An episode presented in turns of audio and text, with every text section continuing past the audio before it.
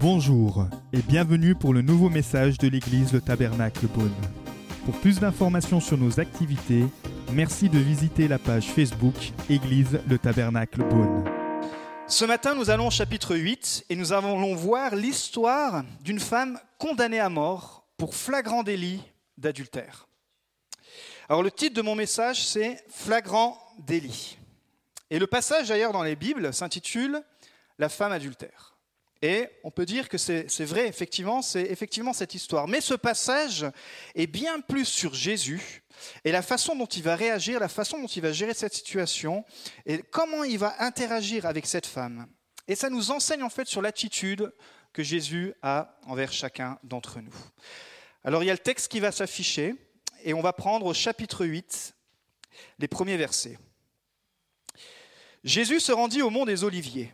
Mais dès le matin, il revint dans le temple, et tout le peuple s'approcha de lui. Il s'assit et se mit à les enseigner. Alors les spécialistes de la loi et les pharisiens amenèrent une femme surprise en train de commettre un adultère.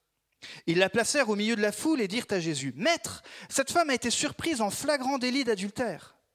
Moïse, dans la loi, nous a ordonné de lapider de telle femme. Et toi, que dis-tu?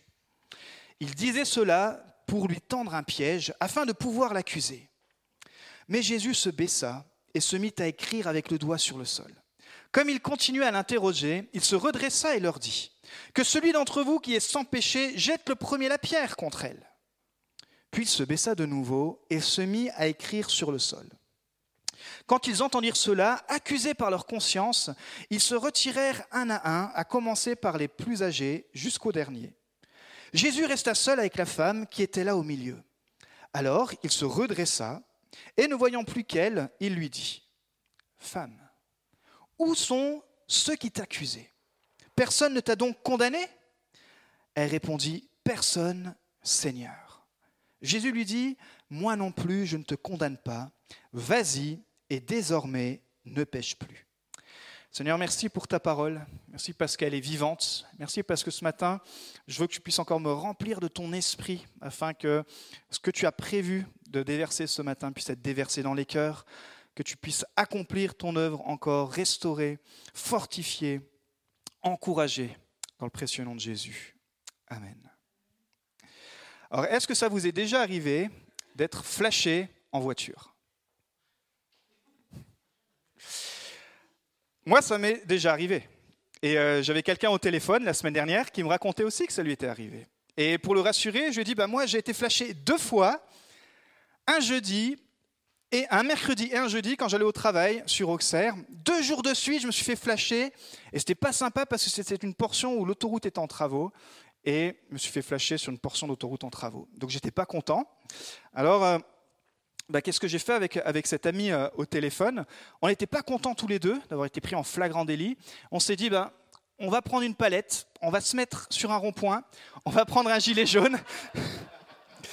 on s'est fait un barbecue, on s'est dit, on ne veut pas payer nos 45 euros.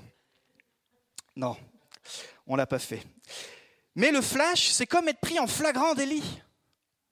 C'est comme, euh, il y a une condamnation qui arrive, et puis j'ai reçu ces courriers, et puis là, tu n'as pas le choix faut payer. faut payer, sinon l'amende augmente et elle peut vraiment, vraiment, vraiment augmenter. Parce que c'est condamné par la loi de faire un excès de vitesse. Et voilà, ça t'enlève un point, etc. Alors, dans notre histoire, le flagrant délit de la femme lui coûte plus que 45 euros. Il lui coûte normalement le prix de sa vie, puisqu'elle est condamnée à mort. Alors Jésus se rend au temple et ça se passe euh, durant la fête des tentes, donc c'est durant la période d'octobre. Les Juifs y commémoraient leur passage dans le désert, donc euh, c'est pour ça qu'ils appelaient la fête des tentes parce que c'était un camping géant, une fois par an, ça durait une semaine. Il y a beaucoup de monde, il y a la foule.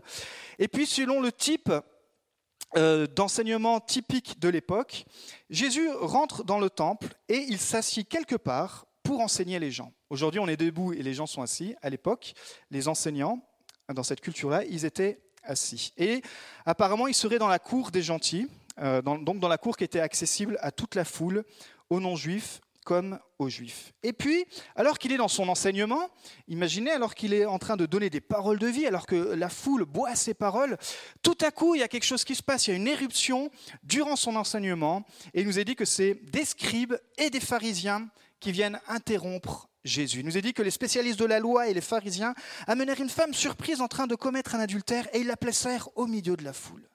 Alors les scribes c'est ceux qui copiaient les Écritures. Eux, c'était toute la journée, c'était leur rôle, ils copiaient les Écritures euh, de droite à gauche et ils vérifiaient entre eux, ils étaient très méticuleux, ils comptaient le nombre de mots, ils comptaient le nombre de pages, etc. Et il fallait qu'il n'y ait aucune erreur. Donc les gars connaissaient très bien euh, l'Ancien Testament puisque toute la journée, ils copiaient et recopiaient les Écritures et euh, ils comptaient les mots, etc. Donc ils, ils étaient vraiment très méticuleux et très attachés à la loi. Et puis les pharisiens, eux, ils font partie des quatre principales branches religieuses de l'époque du judaïsme, avec les Sadducéens, avec les Zélotes et les Esséniens. Et eux, ils étaient connus pour leur adhésion parfaite à suivre les règles, à suivre la loi de Moïse. Ils étaient très stricts dans ce processus et ils étaient aussi très stricts dans l'observation des rites de purification, les ablutions, etc. Tout ce qu'il fallait faire pour être pur, euh, un pharisien, il passait jamais à côté.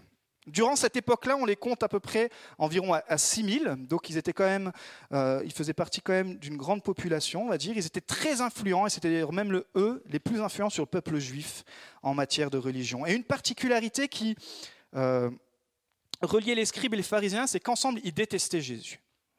Ils détestaient Jésus pour son enseignement, et ils détestaient Jésus pour ses relations, parce que Jésus était appelé l'ami des pécheurs. Jésus, il était appelé celui qui allait vers les exclus, vers les parias. Et ça, les religieux de l'époque, ils ne pouvaient pas le supporter. Alors imaginez l'arrogance de la scène, Jésus est là en train de parler à des, non-croyants, à des croyants, en train de, parler certainement du royaume de Dieu, et on a cette équipe de religieux qui arrive et qui sont littéralement en train de, la mettre devant tout le monde et dire Hé Jésus, regarde cette femme, regarde un peu la pauvre vie de cette femme. Et puis c'est comme littéralement s'il exposait devant la foule. Il dit, mais regarde-moi ça, dans, quel péché cette femme euh, vit-elle? Et il dit, cette femme, elle mérite d'être lapidée parce que c'est écrit dans la loi de Moïse. Et alors devant tout le monde, devant une foule, il dit, et toi Jésus, que dis-tu? Je pense que là, il y a une grande attention de la part de tout le monde parce qu'il dit, waouh, la foule est attentive, les scribes, les pharisiens sont attentifs et Jésus se retrouve là comme un peu pris d'otage dans cette situation. On peut vraiment imaginer le malaise dans la foule. Imaginez cette femme, elle, est ridiculisée, elle est devant tout le monde et en plus surtout, elle n'est pas simplement ridiculisée, mais on a envie de la lapider. On a envie de, de la tuer, c'est-à-dire prendre des pierres et littéralement de lui ôter la vie, comme ça se fait encore dans certains pays. Et on peut retrouver ce genre de comportement encore des années après, c'est ce qu'on appelle le comportement légaliste. Le comportement légaliste, c'est une tendance où, à cause de la religion, à cause d'un certain orgueil, certaines personnes se permettent d'humilier les autres en public. Pour euh, assouvir leur autorité, pour euh, toutes sortes de choses, ils jugent les autres et en fait ils oublient que tout le monde peut faire des erreurs. Jésus a été très dur avec ce type de personnes il les a littéralement, il y a, quelques chapitres où il, littéralement il les appelle les hypocrites. Et ce n'était pas n'importe qui qui disait ça, c'était au chef les plus influents de son époque. Et par exemple, dans un texte, il dit, mais pourquoi vois-tu la paille qui est dans l'œil de ton frère et ne remarques-tu pas la poutre qui est dans ton œil? Jésus, il est dénoncé parce qu'il faisait vraiment du mal spirituellement au peuple. Il nourrissait pas du tout le peuple. Et Jésus, ce qui est intéressant, il n'a jamais insulté un seul Romain. Pourtant, le peuple juif était opprimé par les Romains. Ils étaient sous la domination des Romains et Jésus n'a jamais soulevé le peuple pour dire il faut qu'on se lève contre Rome, il faut qu'on aille reprendre notre position. Non, Jésus, il reprenait les chefs religieux qui étaient hypocrites. Il dira Hypocrite, enlève d'abord la poutre de ton œil et alors tu verras clair pour retirer la paille de l'œil de ton frère. Waouh. Alors comment Jésus gère cette grave situation? Ça nous rappelle comment il peut gérer nos situations graves. Comment il peut, je ne sais pas comment vous êtes arrivé ce matin, je ne sais pas si vous avez un sac à dos euh, chargé de fardeaux, de toutes sortes de culpabilités. Peut-être cette semaine vous avez fait une grosse gaffe, peut-être euh, ce mois ou peut-être cette année. Il y a une grosse gaffe sur vous, on pourrait dire, et, vous dites, mais comment je peux me tenir devant Jésus? Ben Voilà comment Jésus gère cette situation. Jésus, il ne remet pas en question la faute de cette femme. Cette femme, effectivement, elle a commis un grave péché. Elle a fait une grave erreur. Elle a fait quelque chose vraiment de pas bien. Mais les scribes et les pharisiens, donc les religieux de l'époque, ils ne viennent pas pour demander à Jésus si elle est coupable. Ils viennent lui demander de valider la peine de mort, c'est-à-dire la peine à subir pour sa culpabilité, et qu'elle mérite selon la loi. Effectivement, si vous regardez les textes dans l'Ancien Testament, dans le Lévitique, il est dit, je vais vous le lire, Lévitique 20, 10, Si un homme commet un adultère avec une femme mariée, s'il commet un adultère avec la femme de son prochain, l'homme et la femme adultère seront punis de mort. Puis dans Deutéronome 22, 22, Si l'on trouve un homme en train de coucher avec une femme mariée, ils mourront tous les deux. L'homme qui a couché avec la femme, ainsi que la femme. Donc légalement, selon la loi, les scribes, les religieux de l'époque, quelque part, ils ont raison. Puisque même dans un des commandements de la Bible, il dit Tu ne commettras pas d'adultère. Donc elle a enfreint même un des dix commandements. Mais, de par nature, il faut être deux pour commettre l'adultère. Et pourtant, les scribes, ils n'accusent que la femme. Alors, où est l'homme dans toute cette histoire? Pourquoi lui, il n'a pas été pris en flagrant délit?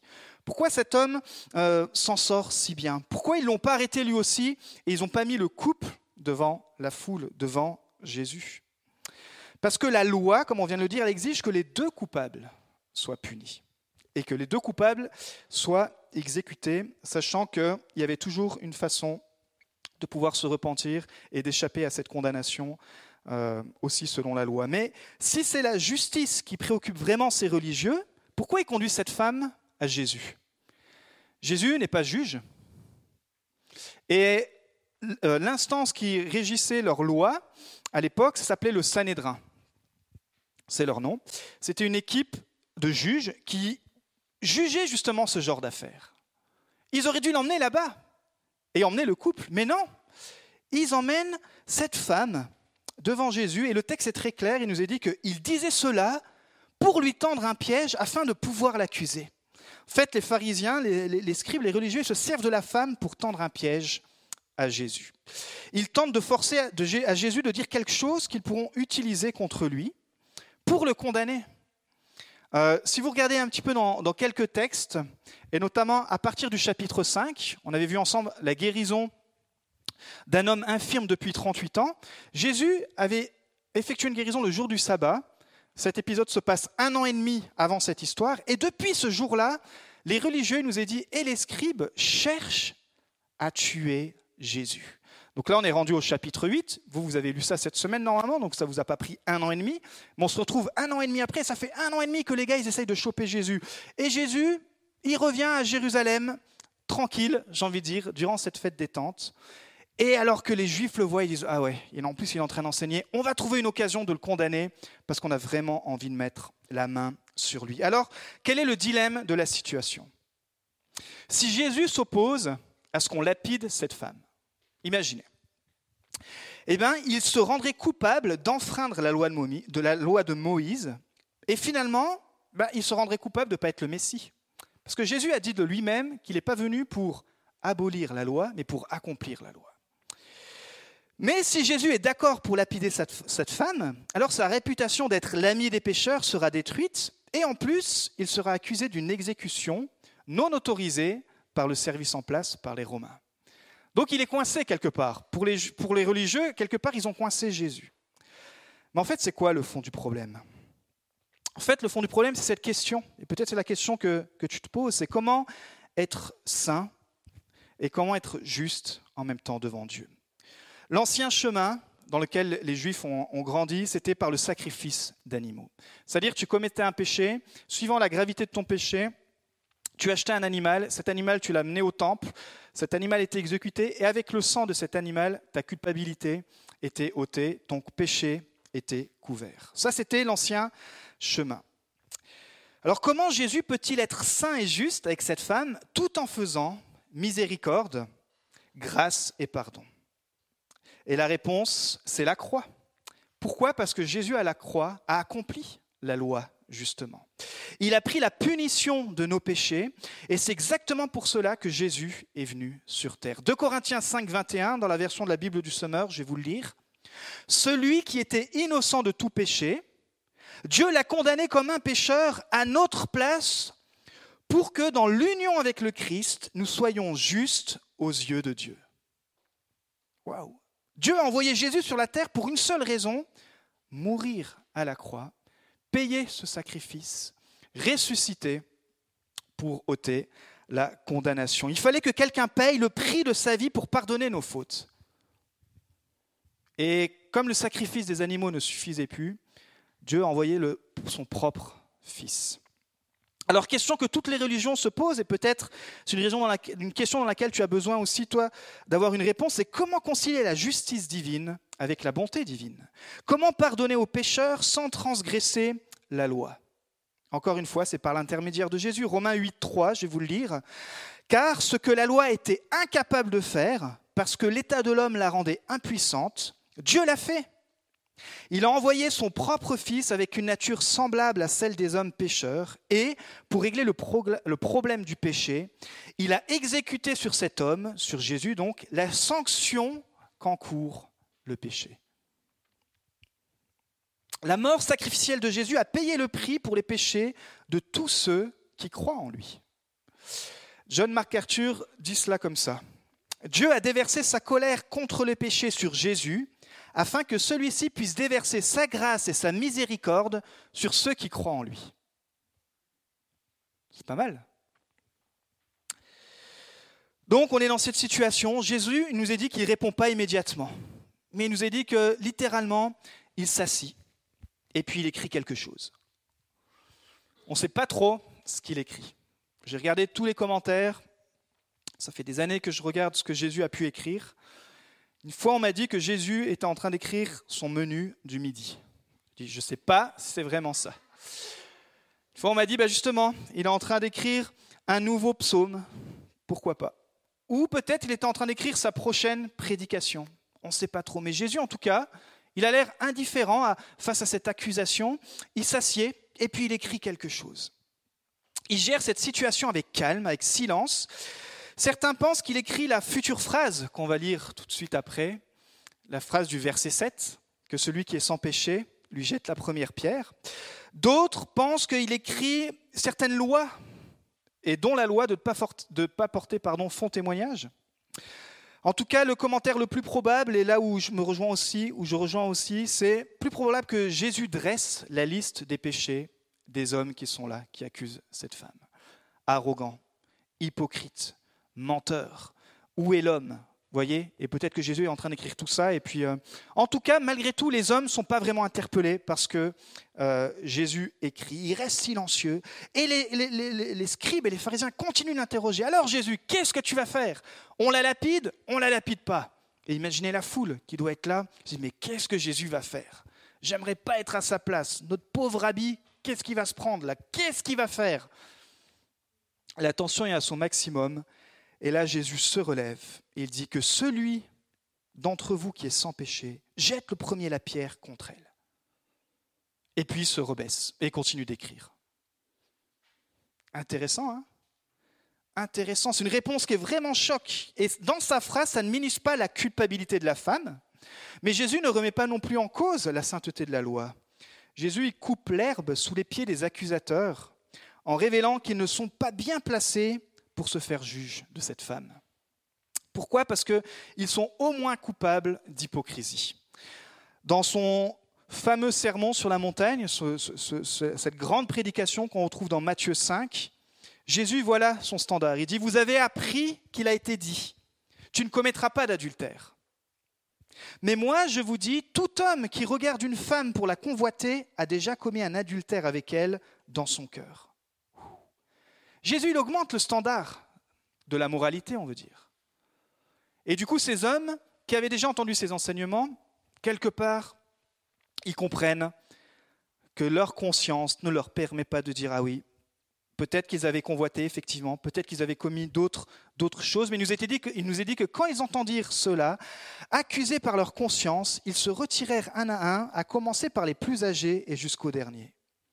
Pourquoi? Parce que plus on grandit et plus on se rend compte qu'on fait des erreurs, plus on se rend compte que on a manqué la cible, plus on se rend compte peut-être que effectivement on est pécheur. Quand on est petit, on s'en rend moins compte, mais plus on grandit et plus on a cette conscience qui nous rappelle effectivement je fais des erreurs. Donc des plus âgés aux plus petits, tout le monde se retire.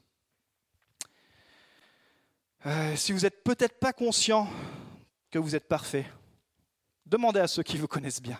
Si vous êtes marié, demandez à votre femme, demandez à votre mari.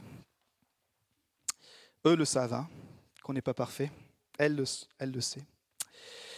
Mais finalement, Jésus, après cette tension, après cette déclaration, après ce, les accusateurs partent, on ne sait pas qui reste dans la foule, mais Jésus se retrouve en tout cas face à face, enfin, avec cette femme. Ce qui est incroyable, c'est parce que enfin quelqu'un s'adresse à cette femme. Et c'est Jésus. Parce que jusqu'à présent, on a parlé pour elle, jusqu'à présent, on a dressé un portrait d'elle, jusqu'à présent, on a écrit sur elle toute une histoire, mais elle n'a même pas eu l'occasion de se défendre. Elle n'a même pas eu l'occasion de s'expliquer. Elle n'a même pas eu l'occasion de dire, mais où est le gars à la limite? Jésus garde le silence, etc. Et tout à coup, alors que les accusateurs sont dispersés, il s'adresse enfin à cette femme. Et il s'adresse avec elle avec douceur. Et il lui pose une question. Il dit, Femme, où sont ceux qui t'accusaient? Personne ne t'a donc condamné? Elle répondit, Personne, Seigneur. Et ce petit mot-là, il est important, on va revenir. Personne, Seigneur. Jésus lui dit, Moi non plus, je ne te condamne pas. Vas-y et désormais, ne pêche plus. Cette femme appelle Jésus Seigneur. Elle aurait pu l'appeler Rabbi, elle aurait pu l'appeler Maître. Quand vous allez lire la Bible, il y a beaucoup de gens qui reconnaissaient Jésus simplement comme un rabbi, c'est-à-dire un enseignant, simplement comme un maître. Mais elle, elle va utiliser l'expression Seigneur, qui vient du grec kurios et qui veut dire littéralement Dieu et Messie. C'est-à-dire que cette femme, elle avait compris, elle avait reçu, elle avait placé sa confiance en Jésus, qu'effectivement Jésus, c'était le Messie. Ce n'était pas juste un enseignant, mais bien plus que ça. C'était ce Messie. Et Jésus lui dit qu'il ne la condamne pas, mais il lui donne aussi une vérité. Il lui dit, ne pêche plus. Ça, la loi est venue avec Moïse, mais la grâce et la vérité sont venues à travers Jésus. Jésus lui pardonne par grâce, mais il lui dit la vérité. Il dit, mais maintenant, change de vie. Arrête cette vie frivole. Arrête ce péché, arrête cette mauvaise habitude, arrête ce comportement, arrête de faire tout simplement ce que tu fais. Dans Romains 8.1, il est dit, il n'y a donc maintenant aucune condamnation pour ceux qui sont en Jésus-Christ. C'est-à-dire que pour tous les autres, il y a une condamnation.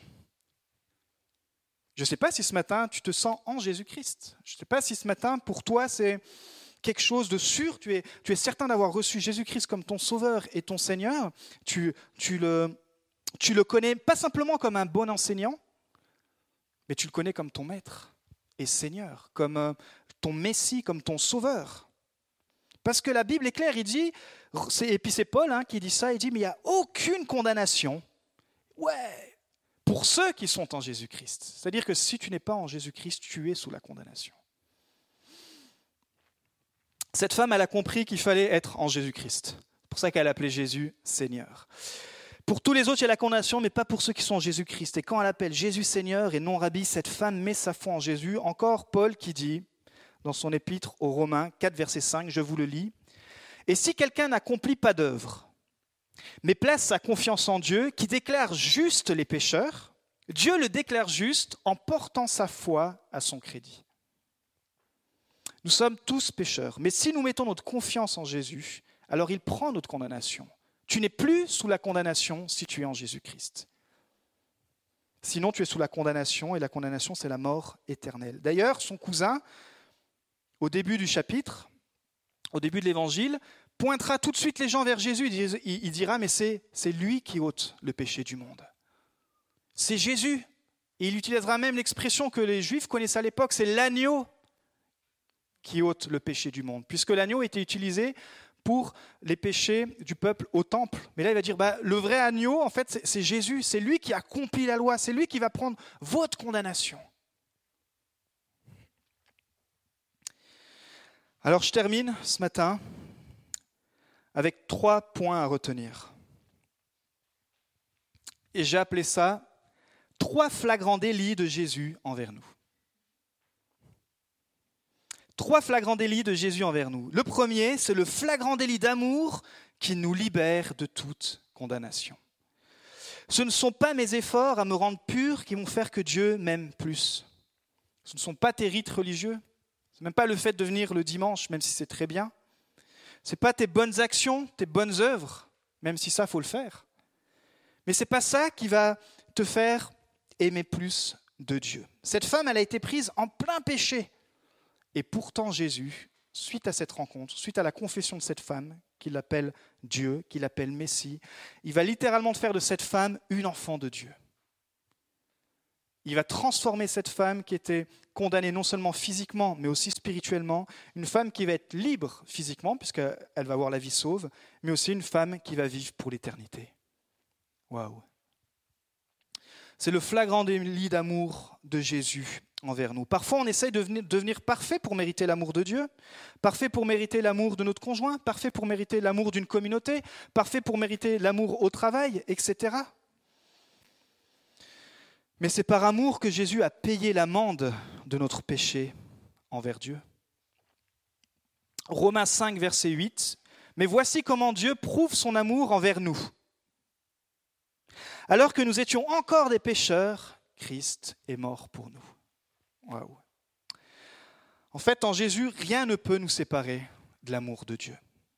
Alors dis-le ce matin à ton voisin, rien ne peut te séparer de l'amour de Dieu. Dis-lui ce matin à ton voisin, il a besoin de l'entendre. Mais peut-être que ce matin, Dieu et le Saint-Esprit t'interpellent à te dire, mais effectivement, si Dieu ne me condamne pas, est-ce qu'il y a peut-être des personnes que je condamne et qui m'appellent, il t'appelle ce matin à exercer l'amour envers lui comme il le fait envers toi? Ça, c'est du christianisme pratique. Tu dis, waouh, ce matin j'ai entendu que Jésus ne me condamnait pas. Peut-être que dans ma vie, dans mes relations, et on sait que quand Noël arrive, il y a toutes sortes de tensions qui peuvent parfois se créer dans les amitiés, dans les familles, etc. Ça rappelle parfois même des mauvais souvenirs. Petite basse Seigneur, c'est vrai. Qui suis-je pour condamner? Donne-moi d'aimer comme toi tu aimes. Peut-être. Deuxième chose, c'est le flagrant délit de grâce qui nous appelle à obéir à Dieu. Jésus dit à cette femme, je te pardonne, maintenant arrête.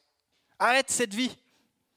Euh, c'est comme avec cet homme infirme depuis 38 ans, quand il l'a, guéri, qu'il l'a retrouvé en temple en train d'adorer, de louer, etc., il lui dit, te voilà guéri, ne pêche plus la grâce qui nous appelle à obéir à Dieu. Parce que la question qu'on peut se poser, c'est est-ce que la grâce couvre toutes les fautes?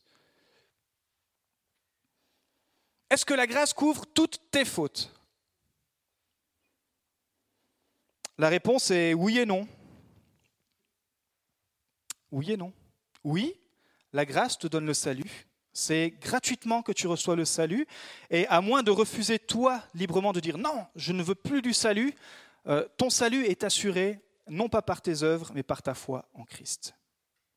Mais non, tu n'es pas débarrassé de tes péchés à l'instant même où tu reçois le salut. Et c'est pour ça que Christ est venu avec la grâce, mais avec la vérité. Il dit, la vérité, c'est que maintenant, il faut que tu changes de vie. Maintenant, il faut que tu règles ta vie. Maintenant, il faut que ces habitudes, ça change dans ta vie parce que ne pêche plus. Je ne te condamne pas, mais ne fais plus ces erreurs. Romains encore, chapitre 6, l'apôtre Paul qui dit, Que dirons-nous donc? Allons-nous persister dans le péché afin que la grâce se multiplie? Certainement pas. Nous qui sommes morts pour le péché, comment pourrions-nous encore vivre dans le péché? Va et ne pêche plus. Alors, effectivement, est-ce que c'est possible de ne faire aucune erreur? Est-ce que c'est possible de toujours plaire à Dieu? Est-ce que c'est possible de... Bien sûr que non. Pourquoi? Parce qu'on a notre propre nature, on a bien sûr les attaques du diable, on a nos mauvaises décisions, etc., on a les tentations, et seul Jésus a vécu sur cette terre sans péché. Mais Jésus ne peut pas dire à cette femme, bah, écoute, va et pêche un peu moins, ou alterne, un week-end sur deux. Parfois, on comprend la grâce comme ça. Hein. On dit oui, mais moi, je suis sauvé, et puis je m'organise dans ma vie. Ah non, on comprend bien que il lui a pas dit ça. Pourquoi? Parce que ce que Jésus veut, c'est pas juste de l'information. Ce que Jésus veut, c'est la transformation. Et c'est ce que le Saint-Esprit fait dans nos vies. Jésus, il ne va pas lui dire de moins pécher ou de changer de péché. Jésus lui dit change de vie. C'est possible. Arrête, change de vie, puise dans mon esprit. Si tu as reçu cette vie nouvelle, alors tu peux changer de vie. Ça commence par croire que Jésus prend ta condamnation, obéir et marcher dans la vérité en comptant sur sa grâce. Parce qu'une vie changée, ça se voit. Une vie changée, ça, se communique. Une vie changée, ça, ça, se, ça se dit, ça s'entend. Comme cette femme samaritaine, quand elle a été changée, elle a été le dire dans tout son village. Elle n'avait pas honte. Pourtant, elle avait eu plusieurs maris. Et l'homme avec lequel elle vivait, elle n'était pas mariée. Mais alors qu'elle rencontre Jésus-Christ à ce puits, elle va aller le dire à tout le monde, j'ai rencontré le Messie, et elle va changer de vie. En fait, Jésus dit à cette femme, mais il nous dit ce matin, d'aller et d'agir comme une femme graciée et pardonnée. Si tu as compris en fait la grâce, eh ben, tu marches dans la grâce. En fait, si tu reçois la grâce, et c'est pour ça que c'est plus dur de marcher par la grâce, parce que tu ne vis plus par tes propres forces, même si bien sûr tu dois te discipliner sur certaines choses, mais ta marche dans la grâce te fait marcher différemment d'avant. Cette compréhension que tu n'es plus sous la condamnation, te fait littéralement petit à petit changer de vie. Et puis le troisième flagrant délit de Jésus envers nous, on a dit qu'un flagrant délit d'amour envers nous, un flagrant délit de grâce envers nous. Et le troisième point, c'est le flagrant délit de vérité, qui inclut que nous devons vivre par la foi. Jésus ne te demande pas de vivre ta vie chrétienne en comptant sur tes propres efforts, en comptant sur tes règles, en comptant sur ta propre discipline, en comptant sur euh, tout ce que toi tu peux faire pour mériter, mais simplement en comptant sur lui. Et le Saint-Esprit est là pour nous aider. Le Saint-Esprit t'aide. Moi, je suis toujours euh, étonné quand dans certaines situations, je pourrais réagir de façon humaine, et puis tout à coup, il faut que je demande au Saint-Esprit. Et certainement, ça vous est déjà arrivé quand on se plonge dans le Saint-Esprit, parfois il faut un peu de temps, il faut euh, éteindre la distraction et on dit, ah oui, ok, c'est plutôt comme ça tu veux que je pense. C'est plutôt comme euh, Jésus veut que je pense. Et ça, c'est le Saint-Esprit, puisqu'il nous a dit que le Saint-Esprit nous conduit toujours à Jésus. Le Saint-Esprit t'aide, c'est celui qui est sur cette terre maintenant pour t'aider à marcher dans ta foi chrétienne. Il te parle, il t'encourage, il t'avertit aussi. C'est Jésus en toi. Et parfois, cette voix, peut-être ce matin, tu as tellement éteint la voix de l'Esprit de Dieu en toi que tu marches dans ta vie chrétienne et tu es peut-être venu fatigué avec toutes sortes, comme je disais tout à l'heure, un sac à dos rempli de toutes sortes de choses. Simplement, il faut rouvrir tes oreilles spirituelles et reprendre du temps et tu vas voir que le Saint-Esprit est là pour t'aider, te parler, t'encourager. Le Saint-Esprit te rappelle que tu n'as plus à vivre dans ton ancienne vie. Et si tu penses que tu n'es pas assez bon pour Jésus, bah, tu es exactement la personne pour laquelle Jésus est venu. Dis à ton voisin, tu es la personne pour laquelle Jésus est venu. Dis-lui ce matin. Tu es exactement la personne. Parce que peu importe ce que tu as pu faire dans le passé, peu importe ce que tu as pu faire, Dieu est capable de te pardonner. Il te prend comme tu es. À travers les textes qu'on a lus, mais à travers même le texte de ce matin, on voit que Jésus guérit les cœurs brisés. Jésus est celui qui redonne de l'espoir. Jésus est celui qui euh, guérit les infirmes. Et ici, c'est celui qui aime les coupables. Et c'est comme ça que Jésus est avec nous. C'est comme ça que Jésus est avec toi. Il t'aime comme tu es, mais il t'aime trop pour te laisser comme tu es. Effectivement, c'est comme ça que Jésus est avec nous. Terminons par la prière. Je vous invite à, à vous lever. Nous espérons que vous avez apprécié le message de cette semaine. Pour plus d'informations sur notre Église, merci de visiter la page Facebook Église le Tabernacle Beaune.